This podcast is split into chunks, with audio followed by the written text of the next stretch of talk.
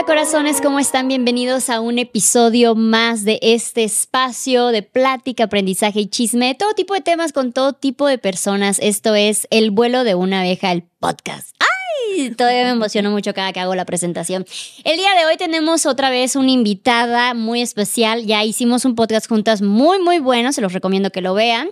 Ella es Paulina de Lactancia Serena. ¿Cómo estás? Muy bien, muy Bienvenida bien. Gracias. de nuevo. Gracias, gracias por invitarme siempre. Paulina Serena, porque luego muchos me conocen por Serena. y, Sí, sí, ¿cómo no. era A mí me explotó la cabeza cuando supe que no eras nada más Serena. Sí, Paulina. Serena. Sí, Oye, pues bienvenida nuevamente y el día de hoy tenemos un temazo. Uf, súper tema. Este igual y no va precisamente con la lactancia, que es de lo que tú hablas en redes, Sí. sino es de cuando tenemos eh, bebés con personas con las que no podemos lograr una crianza, ya sea juntos o separados. Claro. Entonces, lo que es una cocrianza tóxica. Totalmente. Tan, tan, tan, tan. Además es algo que vivimos muchísimas mujeres. Claro, es muy común. Claro. Eh, y creo que eh, si, si bien ya estadísticamente hablando, el no sé cuánto, 80-90% de las mujeres son madres solteras con un papá eh, desaparecido, creo que esa es una mejor situación de la que nos toca estar en una, en una cocrianza con un papá que ni, ni deja, ni, ni, ni picha, ni cacha, ni deja batear, Totalmente. básicamente. Sí. Entonces, yo eh, cuando me separo del, del papá de Gaia, un poco hablando de mi caso, yo voy con la bandera del divorcio no es guerra, de, esto se puede lograr por el bien de Gaia, yo siempre le voy a desear lo mejor, por lo tanto deseo que tenga una relación sana con su padre y yo también tener esta relación y lograr cruzar este, este umbral. Sin embargo, del dicho al hecho hay mucho trecho y aunque yo crecí en este tipo de, de comunidad donde mi mamá y mi papá son padres separados, sin embargo son mejores amigos y cosas así, no me está pasando lo mismo. Entonces, si es como este estire y afloje de qué hago si no logro entenderme eh, con el padre de mi bebé. Súper cañón. Además, bueno, en mi caso la historia es un poco eh, diferente porque aquí simplemente no estuvo presente y entonces retomo esta parte en la que dices que a veces es mejor que no esté Sino presente. que envidia. Mira, algo que mi mamá me decía y es que eh, mi mamá siempre tiene la palabra perfecta, ya sé que nuestras mamás Sí. siempre saben qué decir. Algo que me decía mi mamá es, unas personas, algunas personas lloramos porque tenemos a nuestro papá y otros porque no los tienen. O sea, tener un papá no es garantía de que sea un buen papá y en algunos casos, como yo estoy segura que es mi caso, el hecho de que no está de presente, que no haya estado presente, ha sido una bendición. Y hablemos también de este tema súper profundo del que, por el que justo surgió la idea de Sí. este podcast, que es eh, que, que el papá de, el papá biológico de mi primera hija se murió cuando yo tenía nueve, cuando mi hija tenía nueve años y yo estaba a seis meses de casarme nuevamente. Y, y aunque se oye súper fuerte y súper cañón y que muchas probablemente juzgarán este tema, para mí fue como. ah, se murió. Qué bueno, güey. Perdónenme, qué alivio. Sí. Pero la verdad es que mi relación era. em, totalmente eh, nula, no existía con el papá, nunca conoció a mi hija, yo nunca estuve ahí con él, yo desde el embarazo me separé de él, pero eh, siempre viví en mí este miedo de, y cuando lo conozca, porque seguro que un día lo va a conocer, ¿qué le va a decir? ¿no? Y va a haber dos historias. Y mi hija además va a haber idealizado a un papá que un día se va a dar cuenta que no es ese que ella idealizó. ¿Y qué va a pasar? Entonces el día que se murió para mí fue, ah, me liberé de esa carga, ¿no? Mi hija que idealice el papá que quiera, total, nunca le va a constar si era o no era como ella lo pensaba, Eh, ya no tengo que cuidar eh, que, que me lo encuentre en la calle y que qué va a pasar, que tampoco creas que le interesaba mucho, Sí. ¿no? No es como que le iba a correr hijita mía, no. Totalmente. Y por eso fue esta parte en la que yo agradecí, agradecí que desapareciera. Y sé que esto es súper duro y que este podcast puede generar también un montón de hate, pero, pero creo que es necesario decirlo también, ¿no? Eh, creo que lo único bueno que hizo por nosotras fue morirse. Sí, qué fuerte. Y yo me acuerdo cuando tú me lo dijiste, neta, mi primera reacción fue así de qué envidia, o sea, qué alivio. Totalmente. Y es súper feo sentirse así. Cuando yo todavía estaba con la pareja, con, con mi pareja, con el padre de mi hija, una amiga eh, me contó un caso parecido, que una conocida había tenido una relación con esta persona con la que estaban juntos, pero era una relación súper tóxica, o sea, súper mala, súper deplorable, tanto para ella como para sus hijos. Y en el momento que la persona fallece, la chava fue así como de, ah, por fin, ¿sabes? O sea, porque yo no, no tenía la fuerza, no estoy hablando de mi caso, pero no ten- ella no tenía la fuerza de lograr salirse de esa relación mientras la persona estuviera vivo. Claro. Y yo me encuentro en un punto donde hay días buenos, hay días malos, hay días en los que me puedo alejar más de esta situación, que es una realidad que me está pasando, pero hay días en los que digo de, güey, me cae el 20 de voy a vivir con esto toda mi vida. Porque para mí hasta ahorita sí es guerra, no es simplemente un padre que dice, bueno, aquí me lavo las manos, sale y te cuidas. No, es un padre que aunque aquí me lavo las manos, ahí te cuidas, sí estoy para criticarte, estoy para juzgarte, estoy para imponerte, estoy para negarte, estoy para todo eso. Entonces es una ansiedad pensar de que tal vez esta relación será para toda mi vida. O sea, esta relación, o sea, no es como que pueda ser de no, no, no, no te la voy a dar nunca, porque al fin y al cabo es su papá, tiene derechos, lo que sea, ¿no? o sea, tal vez no obligaciones, pero sus derechos yo se los tengo que contar. Claro. Y yo no quiero llegar, y he llegado a este punto de no desearle la muerte, pero pensar en que no sería lo peor que me pudiera pasar. Y eso es horrible. Y te, te, cae un sentimiento de culpa de soy la peor persona del mundo. Claro. Soy la peor persona del mundo por pensar a mí. No, has no estás deseándole la muerte. Estás cuando uno está pensando en todo esto abrumador que te está sucediendo, busca soluciones, ¿no? ¿Cómo se podría solucionar? Y en nuestra mente la solución es, ay, güey, si se muere, esto se soluciona de tajo, ¿no? Y entonces no es que ojalá te mueras, es que, güey, si se muriera, te juro que eso sería una gran solución. Sí. Y yo también sentía mucha culpa, sobre todo cuando sucedió, porque como bien te pasa. Yo se lo decía, pasó que. Pero también es cierto que no puedo negar que esta parte de la tranquilidad y la paz que me dio cambió muchas cosas, ¿no? Este es un tema que casi no platico con nadie y me encanta platicarlo y hacerlo público. Lo hagamos ahora enfrente de todas estas personas. Millones de personas. pero me encanta, es algo con lo que sé que la gente se va a conectar, pero eh, yo no soy mucho de creer en estas cosas espirituales y que vienen del más allá ni nada por el estilo, pero cuando se murió, a los pocos días yo tuve un sueño en el que él venía y me pedía perdón y me abrazaba y decía, y me da el llanto, no, no por, no tanto porque, porque él viniera a pedirme perdón a mí, ¿no? Sino porque sé que aunque él no vino literalmente, no fue él. El Pudiste que cerrar ese Exacto, fue en ese momento, fue él, se acabó. Te perdoné porque en el sueño dije, se acabó, está bien, te perdono. Y lo dejé ir.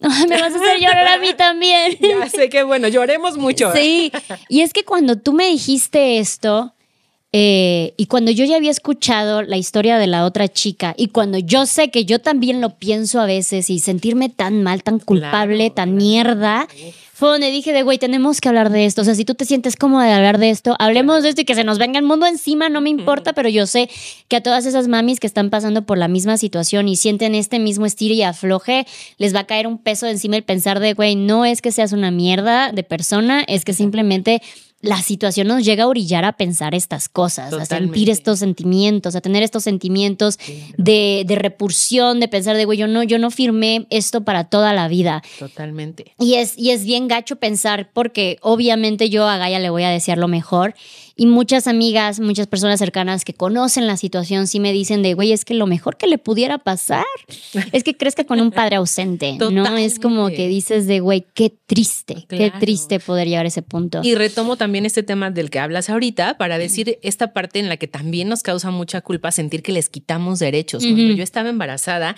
y él no se aparecía tampoco, eh, yo decía, es que no puedo quitarle a mi hija el derecho de que tenga el apellido de su padre. Y entonces mi mamá me decía, como abre los ojos, no lo necesita. cuenta. claro, yo tenía, tengo el apellido de mi papá, un papá totalmente ausente, totalmente desaparecido, y era más problemas que ayuda, porque justo como tú, ¿no? Para sacar el pasaporte, mm, por favor, vamos a sacar el pasaporte de la niña para que viaje, ¿no? Mi mamá veía eso, que ya había vivido, y me decía, piénsalo, ¿no? Y yo decía, no, no puedo quitarle este derecho a mi hija. Y hoy lo veo con otros ojos y digo, qué bueno que no permití tampoco lo pidió, que tampoco ponerle el apellido, ¿no? Pero simplemente yo no lo busqué tampoco para que diera el apellido. En mi historia, nosotros sí vivimos juntos mientras yo estaba embarazada, pero luego se dio una cuestión de violencia y entonces yo me separé volví con mi mamá. Y a partir de que me fui, como muchos hombres lo han hecho, se acabó. O sea, es como que esta historia solo Me separo de ti, me separo de todos. Totalmente. Y entonces era yo la que decía, ¿cómo le voy a quitar este derecho a mi hija? Y creo que es una parte de culpa que tenemos todas. Pero justo lo que dices es verdad. A veces te conviene mucho más que sea un papá ausente a que sea uno medio presente o que nada más esté presente para molestar. Sí, no, qué fuerte. O sea, yo que, o sea, que lo estoy viviendo el día al día ahorita, que todavía lo tengo muy fresco, que detrás de cámaras yo estoy con la batalla todos los días. Sí, es como bien desesperante, porque en mi caso, yo sé que no es una persona apta para eh, poder paternar. Lamentablemente, por más buen corazón que él quiera tener y todas las intenciones, sé que lamentablemente él no podría hacerse cargo de ella eh, solo, ¿no? O sea, como mandarle a la niña solo y que él se cuide de ella, que en un caso lo pensé. Entonces, para mí es un estira y afloja entre pensar de, güey, no le puedo prohibir simplemente decirle, lo siento, tú no. Pero también no, te, no puedo yo hacerme de los ojos ciegos y decir, bueno, ahí te va, ahí te encargas, ¿no?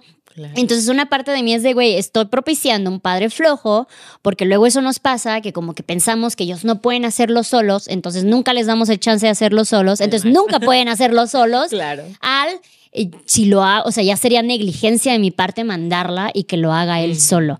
Entonces son todos estos como que pensamientos con los que todos los días estoy lidiando y que me dicen, oye, no lo vayas a mandar con él. Y digo, ¿qué, quieres que haga? O sea, incluso de mis amigas, es que no dejes que la veo. ¿Qué quieres que haga?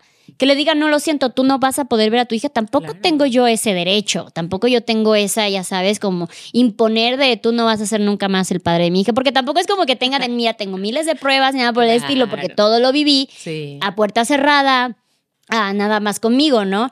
Entonces, sí está muy desesperante de mi parte porque yo crecí en una familia donde todas las, eh, las parejas separadas se llevan de poca madre. Y todos somos amigos y de neta que hay exes de la familia que pasamos juntos Navidad y las fechas patrias y no sé qué. Y yo decía de, güey, sí, vamos a lograr eso, qué padre.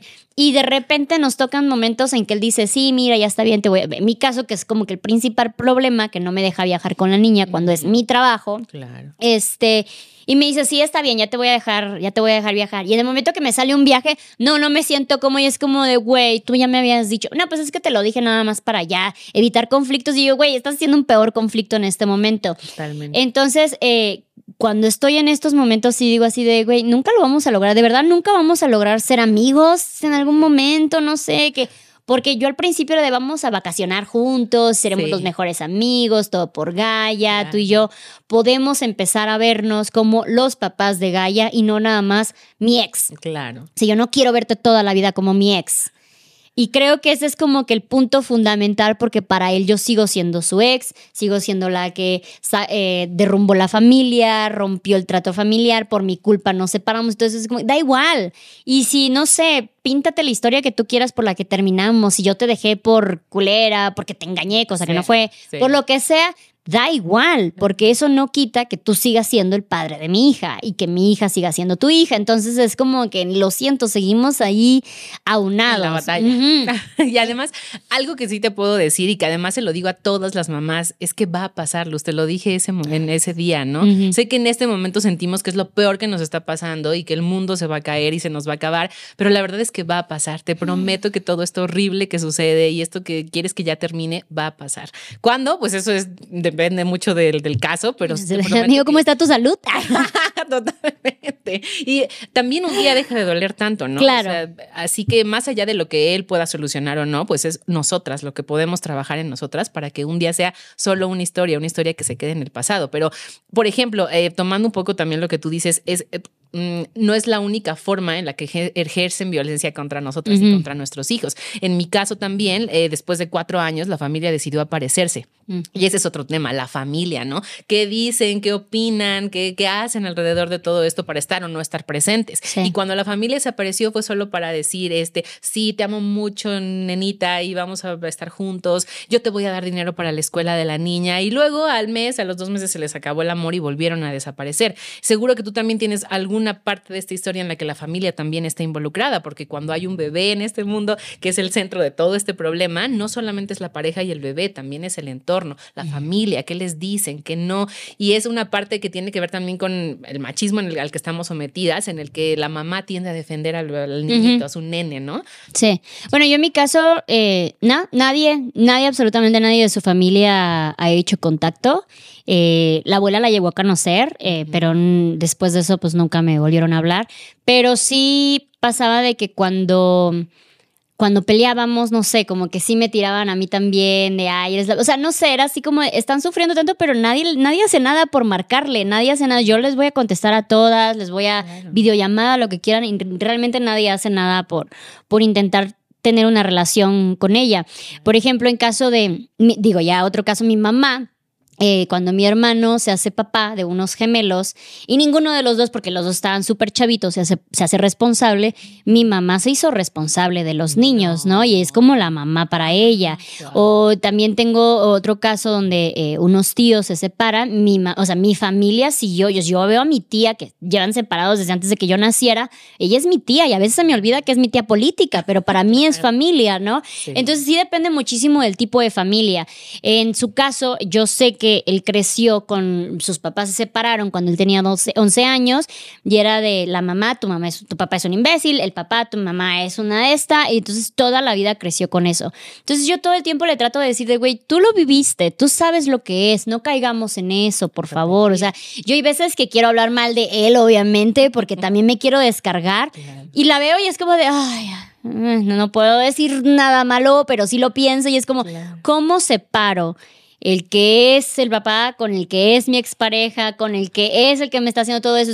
tengo que aprender a separar, pero cuesta muchísimo, muchísimo. Y yo he leído cuando hago estos posts de no, divorcio no es guerra, ando ciega por el mundo, sí me llegan otras mamás de, güey, a mí me jodió hasta que ya eran mayores de edad o incluso más. O sea, hasta la fecha me sigue eh, desacreditando, me sigue imponiendo, me sigue haciendo eh, la vida imposible. Y es así como que dices de, güey, no. Y esto tiene que ser también una oportunidad para nosotras, para cambiar un poco la historia, porque la verdad es que nuestra propia historia, y esto es algo que nos han dicho toda la vida, tendemos a repetirla, ¿no? Tú vienes de un núcleo familiar en el que, aunque se llevan muy bien, se separan, ¿no? Las parejas. Él viene de un núcleo familiar en el que hubo también una separación, ahí sí violenta. Yo vengo de un núcleo familiar en el que tampoco hubo una relación de pareja, estaban separados. Mi papá, además, un padre ausente que nunca aportó hasta que mi mamá lo demandó cuando yo tenía 16 años. Y afortunado o desafortunadamente, creo que más desafortunadamente, tendemos a repetir la historia. ahí está, lo repetimos, pero también esta es una oportunidad eh, para que con nuestros hijos no se repita, ¿no? Tratar de reescribir la historia. Y creo que lo que también quiero contar es la parte de volver a encontrar una pareja y darte esta segunda oportunidad, que sé que en este momento para ti es como impensable, ¿no? claro. no, y aparte, me caga que una gran razón de la por qué es impensable. No es porque yo no quiera, sino es porque nada más de pensar el desmadre que va a ser, decir, güey, ya estoy con alguien más, porque aparte ni siquiera logro obtener el divorcio, ¿sabes? Es como que eh, digo de no, qué flojera, o sea, no quiero pensar la guerra que eso va a ser, el que yo rehaga mi vida. Y tampoco quiero simplemente nunca rehacerla para no por no tirarme a, ese, a esa pelea, ¿no? Es como que dices, güey, no, no puede ser posible que sigas teniendo ese poder sobre mi felicidad. ¿Sabes? O sea, no, no puedes tener ese poder sobre mi felicidad todavía, ¿no? ¿Cómo podemos lograr trascenderla? O sea, ¿cómo, ¿cómo lo logramos, no sé, cruzar ese umbral? Sí. O sea, yo ahorita lo veo súper lejos, súper imposible. Pues creo yo también que sí se puede. O sea, que va a llegar un momento, como te decía, en el que ya no hay. ¿Cuándo? Dime, no, dime fechas. en el que ya no está tan presente la sombra de esto que ha, que ha sido parte de tu vida y de tu hija, ¿no? En mi caso, eh, yo no quería tener ninguna relación, era como como estaba espantadísima y cuando llegó el, papá de mi segunda hija, Hamid, que ha sido así nuestra mejor bendición, ya también eh, vamos a llorar. se vale llorar, se quiere llorar, quiere. La verdad es que yo, estaba, yo le decía todas las razones por las que no podíamos estar juntos, ¿no? Yo era, a ver, o sea, mi vida no es igual a la tuya, él además es más chico que yo, ¿no? Y yo era mm chavilla, 25 años tenía, ay, súper chavilla. y claro que lo que le decía era mil razones para que no estuvieran. Yo tengo una hija, yo no puedo salir cuando tú quieras, etcétera. Y siempre, afortunadamente, hay uno que otro buen hombre por ahí que, que se adapta a estas partes, estos procesos en tu propia vida. Así que seguro que si tú estás viviendo algo por el estilo o como tú lo estás viviendo ahorita, pues sí, decimos, no, no, no quiero ni imaginar todo lo que va a pasar, pero llega un momento en que la cosa no se vuelve tan difícil ni tan drástica. Y creo que un miedo también muy común nuestro es es el de exponer a nuestras hijas a conocer a alguien más, ¿no? Eso claro que siempre da miedo y siempre está presente y es algo con lo que tenemos que tener mucho cuidado, pero creo que es una sombra también, un fantasma que está ahí siempre con nosotras. Sí, siento que, digo, ahora ya que tocamos ese tema, eh, siento que nosotras mismas nos ponemos este estigma de soy madre soltera eh, me caga decir, no, no, yo no entiendo por qué nuestra situación eh, eh, emocional, no, ¿qué? sentimental, no ah. sé cuál es, la de decir eres soltera, casada, divorciada, ya se me ahorita, tiene algo que ver con nuestra maternidad, pero bueno, lamentablemente se entiende cuando uno dice soy madre soltera y automáticamente ponemos un estigma sobre nosotras, un impedimento sobre nosotras. que ya es socialmente aceptado desde el hecho de que seguramente estás buscando otro papá, la eh, la mamá luchona, como si fuera algo malo.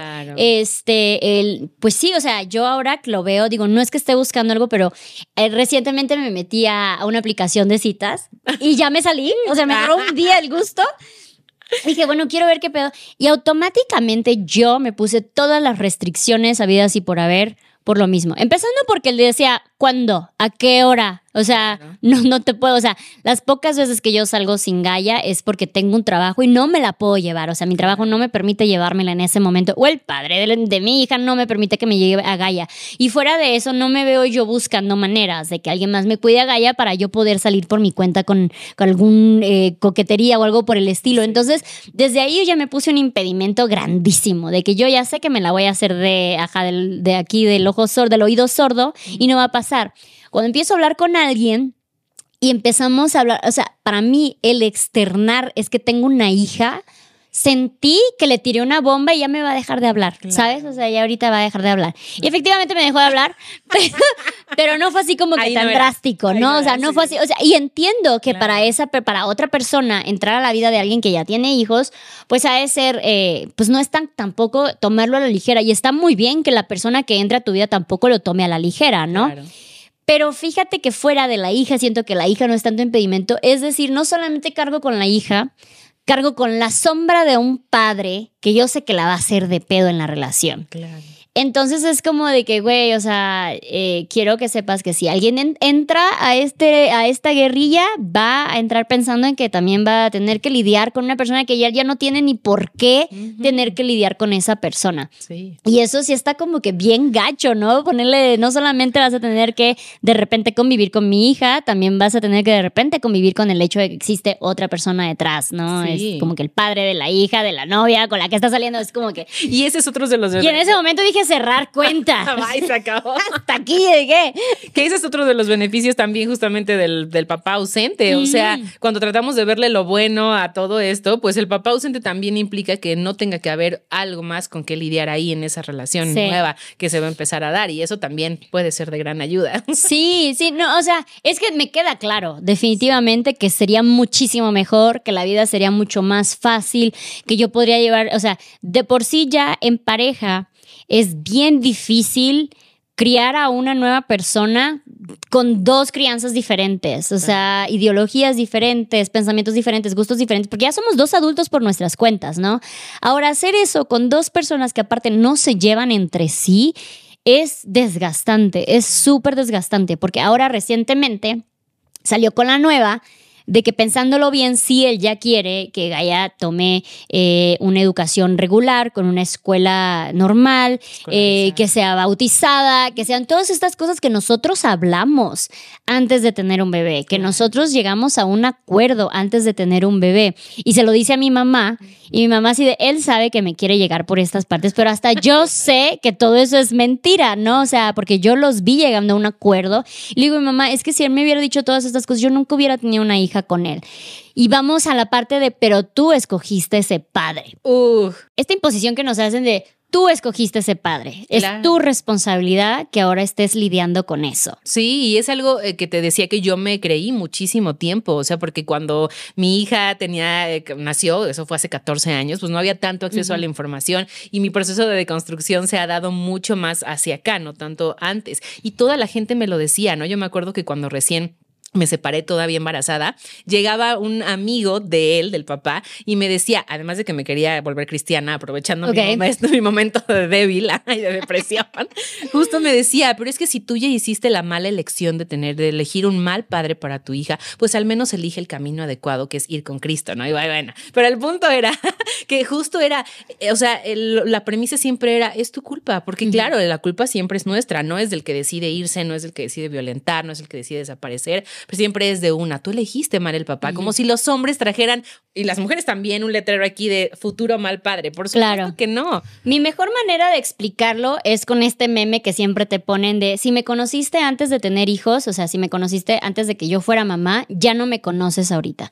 Es exactamente lo mismo. Ellos te pueden venir a decir y, y, tú también te haces, o sea, yo no tenía ni idea del tipo de madre que iba a ser hasta que me convertí en mamá y hay muchísimas cosas que yo dije que iba a ser antes de ser mamá y no la soy, o que dije no voy a ser antes de ser mamá y ya la soy. Y lo mismo pasa en un hombre. Entonces no nos podemos hacer responsables por el tipo de persona que alguien decide ser después de ser papá. Me puedo hacer responsable si quieres del tipo de relación que yo escogí y del tipo de vi red flags, las ignoré como pareja. Como padre nunca había visto red flags hasta que ya éramos padres. Entonces estaba muy cabrón porque obviamente, y lo dije en otro podcast, cuando un hombre te quiere embarazar te va a bajar la luna y las estrellas y te va a decir todo lo que quieres escuchar, todo lo correcto en la paternidad hasta el momento en que ya son padres. También este, con una amiga decíamos, por ejemplo, que nosotras como que llegamos a un acuerdo de cómo van a ser nuestros roles, tanto de papá como de mamá y todo este show.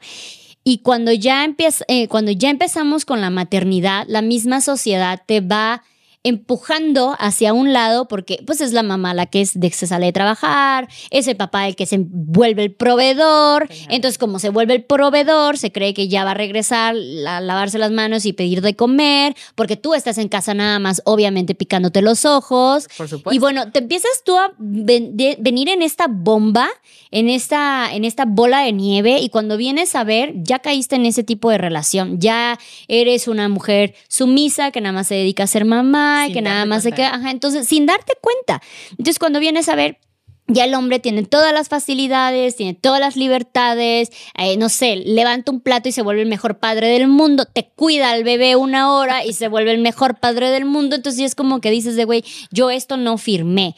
Y cuando tú dices hasta aquí, ya empieza de, pero fue tu responsabilidad, tú lo, escogiste así, tú no sé qué. No, y es otras frases de estas mismas tóxicas que nos dicen, es la de, él se lo pierde, y a mí como me causa coraje, él, él se lo pierde. Claro que no, güey, me lo estoy perdiendo todo yo, porque yo perdí libertad, porque yo perdí eh, oportunidades de estudiar o de trabajar, porque yo perdí eh, la, oportunidad de ver a mi hija crecer con un papá. Quien se lo pierde somos nosotras. Y esto de decir, él se lo pierde, es como decir, eh, pues déjalo ser, o sea, ya no, es hasta romantizar el hecho de que de que, se, fue. pierde. Y no es verdad, la que pierde todos somos nosotras. Y es súper fácil para los demás decir, sí, él se lo pierde, pero también fue tu culpa. O sea, él se lo pierde por ti, porque tú lo elegiste.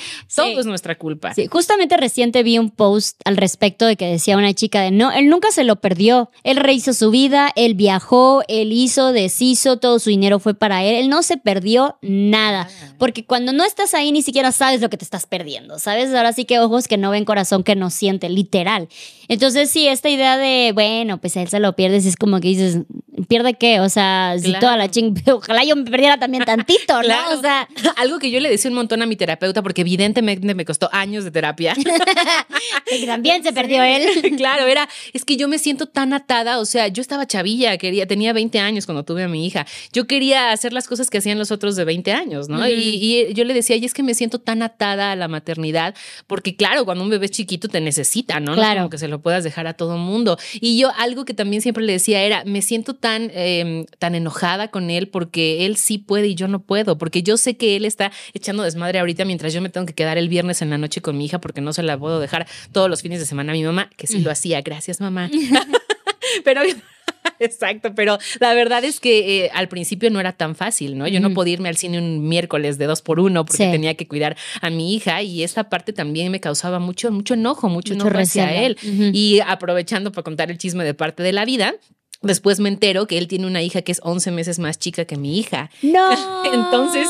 Eh, a lo que fue. A lo que fue, claro, ¿no? Y entonces me entero por el hermano, que, que, fue el que me contactó cuando buscaron a mi hija. Y entonces él decía, pero es que entiéndelo, él, él quería tener una hija. Y además, eh, mi mamá, o sea, la mamá de, de, él, la que fue mi suegra, los arropó en la casa porque pues ella quería tener a su nieta. Y como ya se había ilusionado con la nieta, pues le dieron otra nieta en otro lado. Y entonces era como, ay, no, o sea, todavía sentirme más caca, ¿no? O sea, no fui suficiente, yo, era, mi mentalidad, porque entonces sí fue, no el problema no era que no quisiera ser papá, era que no era conmigo, no quería hacerlo conmigo. Fue y buscó a alguien más para tener otros hijos y no era que quisiera esperar porque se llevan 11 meses, o sea, mi hija tenía tres meses y él ya estaba con una chica embarazada. Y esa parte también es súper dolorosa, eh, porque no solamente nos queda el enojo y la frustración al otro, sino nuestra parte emocional, sentirnos que no valemos nada, que, que, que por alguna razón nosotras tenemos la culpa de que fue un papá malo porque lo elegimos mal, pero también de que nos dejó y prefirió a otra persona. Wow. No, y a los tres meses, ya tranquilamente, mientras tú estás aquí todavía con el agarre y, todo esto show. No, qué coraje. Eh, justamente con mi mamá hablábamos, digo, eh, hay un podcast con Mamá Lucha y hablamos de esto, de cómo las mujeres nos quieren criar empoderadas, que tú puedes con todo sola. Y una cosa es que puedas con todo sola y otra cosa es que debas o quieras o tengas que poder con todo sola. Y que como a la parte de sus hijos, porque mi mamá también cuidó a mi hermano la eternidad y a mis sobrinos y a todo eso, pues que los arropa más. digo, mamá, es que ese es el problema, porque las mamás van criando mujeres empoderadas, pero van criando hombres inútiles. Y adivina quién se va a hacer cargo de esos hombres inútiles.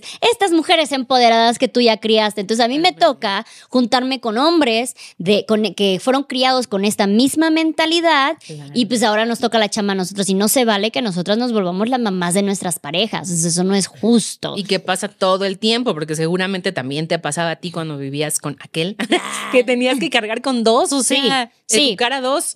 Y eso fue algo que yo aprendí muchísimo gracias a TikTok. Ah, gracias a las mil y unes de terapias que TikTok me manda sin que yo sepa que las necesito. Y es que es mucho más fácil ser madre soltera que ser madre soltera casada. Reafirmo. Porque, o sea, es mucho más fácil llegar a mi casa sola, ver el tiradero, ver que le tengo que dar de comer a mi hija, dormir y todo eso, y saber que la chinga me toca a mí, a llegar, ver el tiradero, saber que le tengo que dar a la hija, ver al huevón en la sala y saber que la chinga me toca a mí. Y es así como de, güey, se supone que deberíamos ir compartidos en esto. Y pues eso sí es como que a mí saber eso fue así como que de a huevo, esto fue la buena decisión. Y lo veo constantemente con amigas o, bueno, conocidas o personas en general que están en pareja. Y digo, güey, tú y yo llevamos la misma chinga, básicamente. O sea, no hay ninguna diferencia, pero por lo menos a mí no me está temblando el ojo de ver que el otro está bien chingón, diciendo que me ayuda y que es un buen padre porque cuida a sus hijos una o dos horas. Totalmente. Además, bueno, yo en esa parte en la que siempre viví sola con mi hija, bueno, no siempre, desde que mi hija tenía cuatro años nos fuimos a vivir solas a un departamento, ahí creo que fue cuando empecé a agradecer un poco, porque yo siempre fui como, fui como Susanita, la de, la de Mafalda, que, siempre quise tener mi familia y mi casita y mi camionetita y llevar a mis hijos a la escuelita. Desde muy chavita buscaba eso. Hoy entiendo que fue porque eso era lo que no había en mi casa, entonces era lo que yo quería. Mi mamá, en cambio, siempre fue una mujer súper empoderada para su tiempo, trabajadora, me sacó adelante sola, muy bien me sacó adelante sola. Y entonces yo lo que quería era otra cosa, ¿no? La familia, como lo quería Susanita. Y entonces, en mi ingenuamente, a los 20 años, pues yo dije, ay, pues aquí es. Ya estoy lista. estoy lista, claro. A esa edad creemos que ya. Sí. Todo lo sabemos, ¿no? Y entonces eh, buscando esto, el tener mi familia y todo esto, fue que caigo en todo este proceso y a lo que quiero llegar es cómo la inmadurez que llegamos a tener emocionalmente también nos hace tomar decisiones súper intensas, porque algo de lo que hablábamos tú y yo también fue de la velocidad en la que llegamos a meternos en este problema. porque en mi caso, por ejemplo, em, todo se dio muy rápido, o sea, nos conocimos, a los tres meses me fui a vivir con él a la casa de la mamá, además, no lo hagan.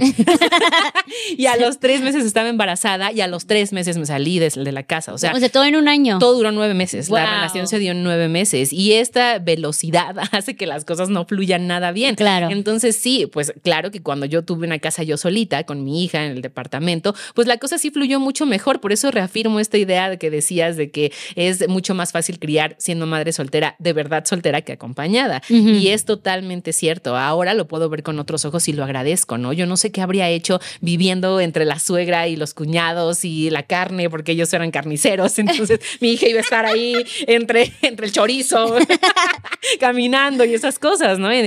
Agradezco, claro que sí, que hayamos podido criar, hayamos, digo, mi mamá y yo, podido criar a mi hija solas.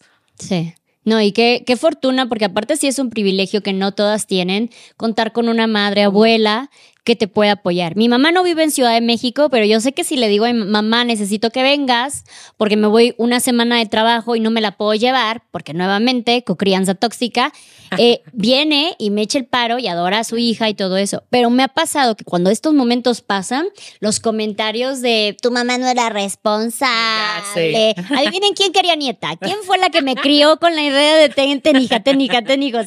Claro. Este, no, pero sí se van muy duro y sí luego me doy cuenta que eso al final y al cabo, tristemente, es un privilegio. En vez de que sea la norma, Claro. es un privilegio. Lo mismo de tener un padre eh, funcional, un padre participativo, también tristemente se ha vuelto un privilegio. ¿Por qué? Porque no es la norma. No porque eh, sea algo bueno, porque los tengamos que levantar, simplemente porque la- lamentablemente no es la norma de que todos tengamos contemos con el padre al que le decimos, oye, yo me voy a ir a hacer mis cosas, Te ahí te, ahí te encargas, ¿no? O sea, y me acuerdo una vez vi un TikTok donde decía, yo aquí viendo cómo mi esposo sale sin tener que preocuparse con quién se van a quedar sus hijos. Totalmente. Y fue así como de, güey, es verdad, porque si yo tenía que hacer algo una hora, era de, güey, me echas la mano, se va a quedar contigo, la dejo dormida, la dejo comida, ¿qué hago? O sea, Sí. todo para poder salir. Una piensa en todo, todo en todo, tienes que organizar todo, pero ahorita que tocas ese tema de la mamá, que hasta se me pone el ojo nada más de pensar. Eh, claro, es que la red de apoyo es súper importante. Mi mamá ha sido eh, todo, ¿no? Para mi vida y para mi mamá. Así que aquí públicamente agradezco que ella nos sacó adelante. O sea, siempre la red de apoyo es importantísima y, y siempre tener de quién agarrarse, eso vale muchísimo. Si tienes a tu mamá, a tu papá, a alguien que te puede ayudar, siempre va a ser súper valioso. Definitivamente, sí, o sea, yo agradezco muchísimo que incluso relaciones, eh, situaciones de que dice mamá ya no puedo y te digan, lo siento mamacita, es lo que te toca, Claro. desde ahí ya te jode la existencia, porque ahí te quedas, si tu mamá te lo dice, Sí, ahí te claro, quedas, es muy difícil entender que tu mamá puede estar mal. Claro. Entonces, si tu mamá viene con esas ideologías en que tú tienes que aguantar todo, que lamentablemente en esas generaciones era la norma, Claro.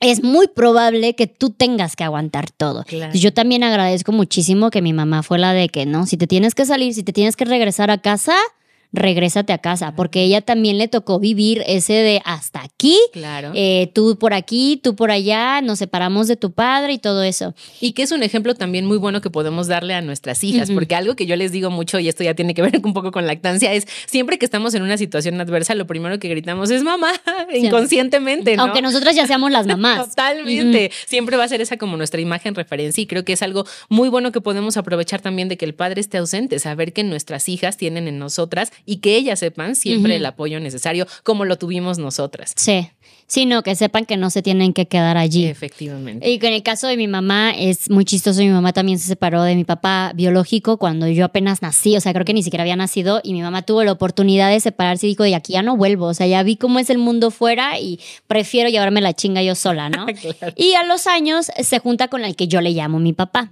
que ahora es, eh, eh, vamos a hablar de ese caso, ¿no? Y para mí, ellos nunca se casaron, bueno, ya recientemente, pero nunca se juntaron, nunca tuvieron hijos juntos, pero él fue mi papá.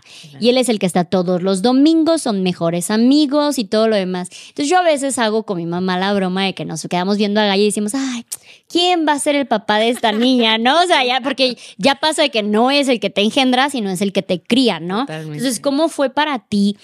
¿O cómo es la relación que manejas entre el, el papá de tu hija menor con tu hija mayor? Claro, tú, tú puro quieres hacerme llorar. Pues también quiero agradecer, tú llórale todo lo que quieras, para eso es este espacio. Pues ha sido también una experiencia totalmente diferente, ¿no? Algo que a mí me causaba terror era justo cómo iba a ser la relación de él con mi hija chica, porque como tú ya ahora lo vives, no, lo que más nos importa es qué pasa con los chiquitos. También un poco veo a tu mamá en lo que yo soy, en esta preocupación de presentarte y hacerte convivir con alguien que es su nueva pareja. Y mira, lo lograron, así que también veo algo súper hermoso aquí, que es lo que tú dices, quién es su papá, quién Sí. es tu papá. Y para mi hija ha sido lo mismo, ¿no? Yo em- em- me encontré después de cuatro años de, de edad de mi hija, a Hamid, que es... No sé, contando a ver cuántos me Te faltan. faltan dos, te faltan dos. Vamos la mitad.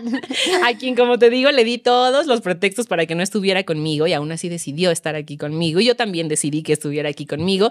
Y ha sido una relación, pues como todas, ¿eh? tampoco crean que esto es puro rosa y bonito, Claro. con sus dificultades, pero que ha generado en Maki también, mi hija grande, una relación ahí súper linda que yo pensaba que nunca iba a existir. Justo esa parte en la que decías de quién será su papá. Y algo súper lindo que además ah, me llega un montón, que seguro lloraré también ahorita que la cuenten, es que después de, que nos casamos, bueno, Hamid y yo llevamos 10 años juntos. Mm. Eh, después de que nos casamos, más o menos cuando nació Ana Victoria, al poquito tiempo de que nació, Hamid reconoció a Maki como su hija mm. legalmente.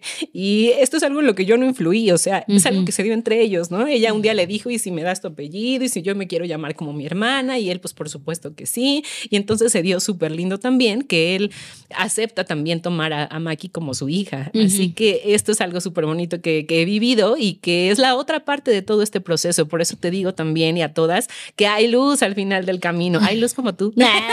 al final del camino, ¿no? Y que siempre va a haber alguien que sea la imagen paterna de nuestros hijos, que no tiene que ser solo nuestra pareja, pero siempre hay alguien que, que seguramente será un buen ejemplo para ellos. Claro, porque también hay que como que, si es importante, yo no quiero ser mamá y papá, yo soy mamá y quiero ser la mejor mamá que Gaia pueda tener en la vida, ¿no? y no es que pues va a crecer sin papá, como dices, esa figura puede ser mi mamá, puede ser un tío, puede ser un amigo, puede ser una nueva pareja o puede ser incluso su papá, ¿no? O sea, está bien. Ajá, o sea que yo hasta este punto yo sigo deseando que digo, tal vez digo, es muy reciente, todavía estamos en este dolor de que nos perdimos y todo este show y que tal vez posiblemente en un futuro lo logremos, ¿no? Porque claro que también nos llevábamos chido cuando estábamos juntos, por una razón estábamos juntos, ¿no? Pero sí es bien importante esta idea de que luego nos queremos, soy mamá y papá. No, soy mamá, soy 200, 300% mamá, la mejor, lo que tú digas, súper entregada, ¿no? Y esa figura paterna la va a poder tener en otro lado o no la va a tener eh, por, por, azares del destino, pero como que sí es bien, es, es bien sanador saber que no tenemos nosotras que llevar esas dos partes, porque a mí me tocó igual, y estoy sacando todos los trapitos de mi familia, lo siento. También yo, perdón. que mi mamá, mi hermano mayor también es de otro papá, y en el caso de él no tiene el apellido. Entonces, mi hermano sufrió muchísimo no haber tenido el apellido de su papá, porque yo sí tengo el apellido de mi papá biológico. Entonces llegó un momento que mi mamá le dijo de, güey, o sea, te quejas por un apellido, pero mira, tienes un, mejor papá, que es al que le decimos eh, papá. Eh, y creo que cuando ya le dijo eso de, güey, no tienes apellido, pero tienes un mejor padre, ya como que mi hermano se quedó tranquilo de, ah, no, pues sí, sí, sí es cierto, ¿no? O sea, me estoy fijando igual en algo más banal, porque lo que sí es, es que el papá con que crecimos es un papá excepcional y ahí voy a llorar, llorar. Dale. Es un papá excepcional que aunque no estuvieron juntos, eh, para toda nuestra vida, él es abuelo de mi hija, él es todo, y es donde yo no lo veo y digo de, bueno, sí, sí hay si hay un futuro, si hay una luz, hay una tranquilidad que puedo encontrar después. Porque la realidad es que el inicio de la familia de mi mamá con, con ambos padres, de tanto mi hermano y mío, es que también era igual de tóxica que la que yo estoy viviendo ahorita, ¿no? Y ella logró cruzar ese umbral y bueno, tal vez pueda yo encontrar esa luz también, ¿no? Seguro que sí, tenemos el mejor ejemplo en nuestras propias madres, ¿no? Mi mamá es una mamá que no, nunca, nunca se volvió a casar, ¿eh? Nunca tuvo una pareja que viviera en la casa, nunca, nunca, de verdad que no, yo creo que le conozco dos novios, ¿no? Máximo. Y y, eh, yo dije, yo sí quiero tener una familia, seguí siendo Susanita hasta que lo conseguí. Así que los dos ejemplos que queramos tomar, ¿no? El de la mamá que decide ya no tener una pareja nunca más porque a lo mejor quedó tan eh, ciscada que ya no quiso, es un gran ejemplo, igual que lo es el de tu mamá o, el, o mi caso en el que reconstruir tu vida y tu familia, claro que es una posibilidad y seguro que podremos encontrar a alguien que sea igual de bueno que lo que tuvimos o lo que pudimos ver. Claro, y creo que algo súper, súper importante en esto que les vengo diciendo es separar lo que es tu ex del padre de tus hijos.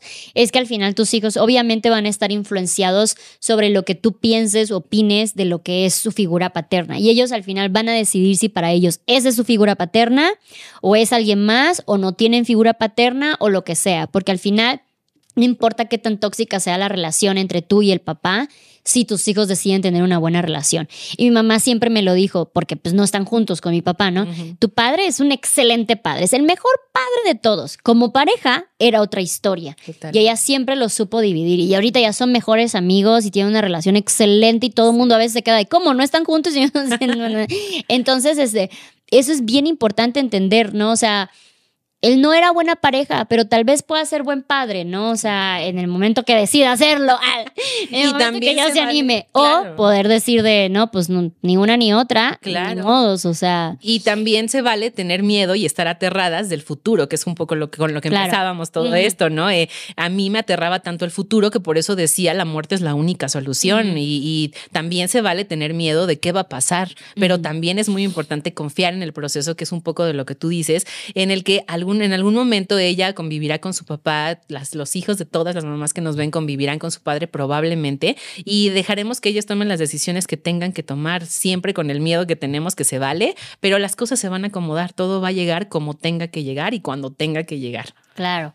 Y pues sí, eso es, es- yo espero, te creo, te quiero creer. O sea, es un proceso muy cansado que, bueno, ahí tengo momentos buenos, tengo momentos malos, tengo más, más neutros que buenos, Sí. pero sí, o sea, yo no quiero llegar a este punto de desear que ya no viva todo el tiempo, porque Claro. lo he pensado. Lo he pensado, diría, sería súper fácil así, pero no quiero, no quiero que esa sea mi solución, no quiero que esa sea eh, como que lo mejor que nos pueda pasar ni nada por el estilo, pero entendamos que eh, si lo llegas a pensar, no es que realmente estés haciendo algo al respecto, ¿sabes? Es que realmente... moviendo el Sí, universo. claro, o sea, seguro en los comentarios va a haber quien nos ponga que sí, que el tú hiciste para que pasara y el Claro. universo.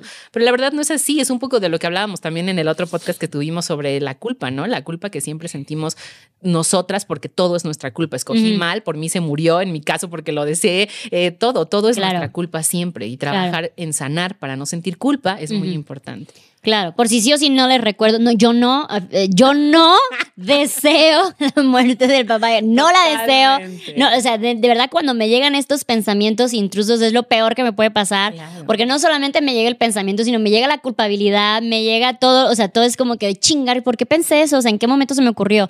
Pero no lo deseo, simplemente hay veces que uno se siente tan acorralada, tan cansada, con tanto miedo al futuro de esto va a ser para toda la vida, ¿será que algún día lo vamos a superar? ¿Será que todo eso, que ef- efectivamente estos pensamientos llegan de manera intrusiva, ¿no? Este, entonces, eh, que quede muy bien claro eso, porque luego les encanta, les Ay, encanta el sé, mitote. Ya sé, ya sé. Entonces sí que quede muy, muy claro. Eh, y pues nada, o sea, paz, tranquilidad, entender, yo, yo creo que para mí lo que más me ha ayudado en todo este proceso es eso, de entender que el papá y mi ex son dos personas. Son dos personas completamente diferentes, son dos relaciones completamente diferentes. Entonces yo por el papá de Gaia hago mucho. Por mi ex no quiero hacer nada, pero por el papá de Gaia hago mucho, estoy en llamadas, estoy en esto, te muevo caminos, ¿no? Pero por mi ex nada. Entonces, eh, eso a mí me ha ayudado un poco en el proceso y pues yo al final espero que eh, logremos ahora sí que avanzar y llegar a un punto de conciliación o llegar a un punto en que ya no esté totalmente presente. Claro, necesitamos soluciones, soluciones claras. Exacto, ajá. El chiste es una solución. Exacto, y lo mismo pasaba conmigo, que en el que yo quería que estuviera, pero al final resultó que no se pudo, no, él no quiso estar y yo decidí que cuando me quedó claro que él no quería estar, pues no había nada más que buscar y nada más que hacer. Así que la- eh, creo que el mensaje que queremos transmitir es justo, eh, luchemos para separar la idea de papá y ex cuando se puede, pero cuando no hay una división clara, como en mi caso, donde ni quiere ser papá, ni quiere ser el ex, criar sola también está perfectamente bien y puede Sí. ser un alivio. Oye, y eso es bien importante porque aparte nos tiran también esa responsabilidad. A mí luego me preguntan, ¿por qué no dejas que vea a su hija? Y yo así de, yo no tengo las llaves del país. O sea, él perfectamente sabe dónde vivimos porque él vivía aquí y todo eso. Y nos tiran esa responsabilidad. Y eso es como que a mí me costó entender que si él no movía cielo, mar y tierra, yo no tenía por qué moverlo por él, ¿no? Entonces, porque al principio sí era de, no, yo voy a ir, yo te voy a ayudar, yo lo voy a pagar, yo todo. Y luego dije, güey, no, o sea, le estoy facilitando demasiado y aún así habían pretextos para no ejercer.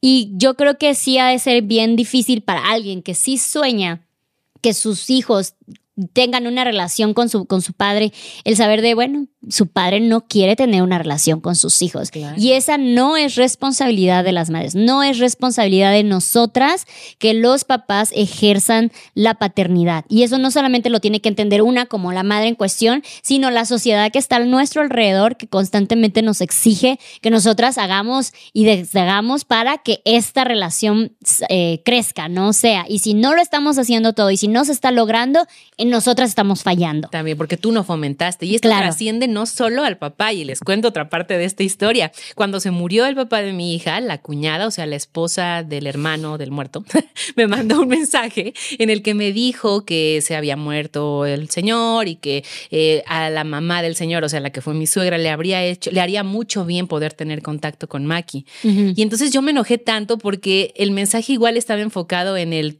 permite, tú permite que, mi suegra eh, pueda estar con, con, la nieta, tú no se lo has permitido. Y entonces yo le respondí un mensaje que ahí tengo guardado porque algún momento se lo enseñaré a Maki, toda la conversación, en la que le dije, a mi hija también le habría hecho muy bien en estos nueve años tener contacto con su abuela. Y no voy a permitir que Maki sea el paño de lágrimas de alguien a quien no conoce, porque además la vas a conocer para echarle tu caca, ¿no? Echarle las emociones que está sufriendo porque se te murió el hijo. Y entonces justo ahí cae otra vez esta parte de pues de, que nos echan la culpa de todo, ¿no? Es que tú eres tan mala que no permitiste que la abuela conviviera en este momento de dolor tan importante con la nieta, sin pensar en que todo lo demás que hubo atrás terminó en esto, ¿no? No, y en la presión que sería para tu hija, de repente llego a conocer estos desconocidos y tengo que entender su dolor cuando no lo entiendo, claramente, porque para mí es un desconocido, ¿no? Que además ni va a conocer porque ya no está, va a conocer solo a la gente de alrededor. Claro. Sí, siempre vivimos eh, con esta, esta presión encima de que todo es nuestra culpa. Sí, no, qué fuerte. Ay, qué feo. Este, oye, por último, quiero otra historia de otra situación de otra compañera, otra conocida que tengo. Y esta está bien, está bien interesante porque ella sí tiene una muy buena relación con el papá. Se lleva muy bien, eh, hacen cosas todos juntos, todo divino. Pero ella sí puso como que muy. Eh, muy estrictas ciertas cosas y otras eran el papá de fin de semana. Mm. Porque el papá de fin de semana tiene todas las libertades, vámonos aquí, vámonos al parque, te compro el helado, aquí no hay tarea, aquí no hay hora de dormir ni nada por el estilo.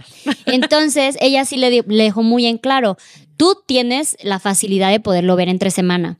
A mí no me vas a quitar los fines de semana, que son los únicos días en que yo no tengo el trabajo, ya no tengo yo los pocos horarios de sueño que tengo que usar para que haga la tarea ni nada por el estilo. Entonces sí fue así como de, tú lo ves entre semana y yo, y yo tengo aparte, de que obviamente vive conmigo entre semana, tengo los fines de semana con él. Entonces sí, se me hizo bien interesante eso de como que, sí es verdad, todos los papás de fines de semana, el papá domingo, eh, sí está bien triste de que aparte de que a a nosotras nos tocan los seis, eh, cinco días, nos toquen los seis, cinco días donde hay escuela, hay tareas, hay trabajo, hay todo, y luego al papá viene y le toca todo lo bonito, ¿no?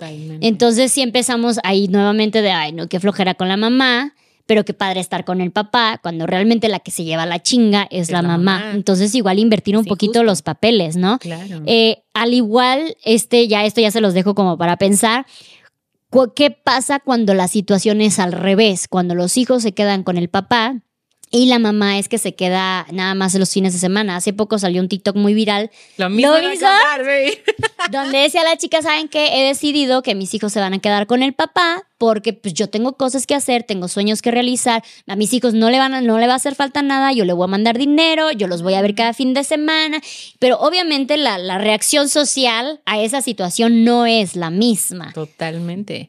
Y bueno, sí, algo que también quería contar al respecto de esto es que cuando les, eh, cuando todo es bonito porque está en el fin de semana, llega un momento en el que hay forma de que se note que eso no es tan bonito. Y contando mi experiencia es, yo veía a mi papá muy poco porque siempre fue un papá ausente, pero justo cuando lo veía era eh, para ir a comprar el esquite, ¿no? Para ir a pasear, etcétera, que además yo siempre lo buscaba, él no me buscaba. Y un día adolescente, antes de tener a mi hija, eh, yo abrumada de los problemas de la casa de adolescente, dije, me voy de la casa, me voy a ir a vivir con mi papá. Y entonces le hablé a mi papá, le mandé una carta a mi papá en la que le dije que quería irme a vivir con él porque la situación en mi casa era insoportable.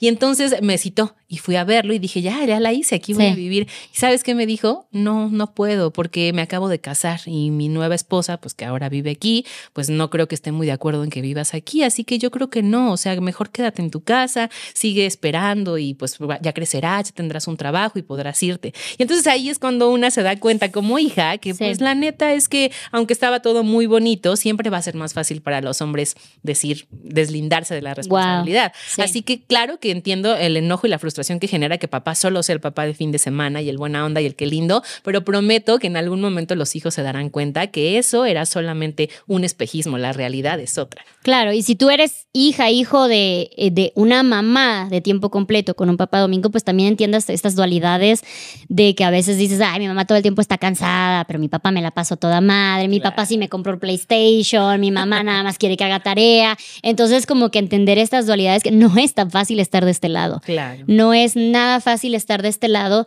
tanto lidiando como con nuestras propias emociones, porque al fin y al cabo a una le duele eh, pues toda esta situación y una quisiera decirle a sus hijos la realidad y todo es nuestra realidad, obviamente, y todo esto, y pues es cansado, entonces igual y un poquito más entender y abrazar a estas mamás que pasan en esa situación donde están en con crianzas, eh, haciéndolo de manera separada o haciéndolo solas o haciéndolo de manera eh, en pleitos, en toxicidad, todo este show, que pues ahora sí que abrazarnos un poquito más. Claro, totalmente. Siempre el, el apoyo entre mujeres tiene que ser la base. Así es. Oye, pues muchísimas gracias de contar, de platicar conmigo este tema tan, tan vulnerable para las dos. No me esperaba tantas lloraderas eh, de ambas. Eh, muchísimas gracias. Yo sé que alguna mujer se, se va a sentir más abrazada. Yo sé que yo me siento más abrazada al escuchar tu historia, al escuchar mi historia también Sí. en voz alta. Eh, y pues nada, recuerden que este es un espacio seguro, es un espacio tranquilo, no es para venirnos a atacar, para venirnos a apuntar, ni nada por el estilo, es simplemente una plática entre mujeres que hemos pasado por estas situaciones. Así que muchísimas, muchísimas gracias. Gracias a ti, Luz. Acuérdate que todo va a pasar y un día solo va a ser un recuerdo. Gracias por invitarme. No, muchas gracias. Y muchísimas gracias a todas ustedes que estuvieron viendo o escuchando este episodio, este espacio seguro de aprendizaje, de plática y de chisme también, de todo tipo de temas con todo tipo de personas. Nos vemos en el siguiente. Bye.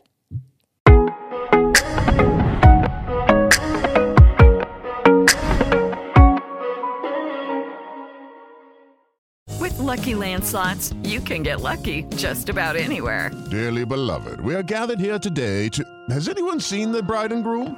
Sorry, sorry, we're here. We were getting lucky in the limo and we lost track of time. No, Lucky Land Casino, with cash prizes that add up quicker than a guest registry.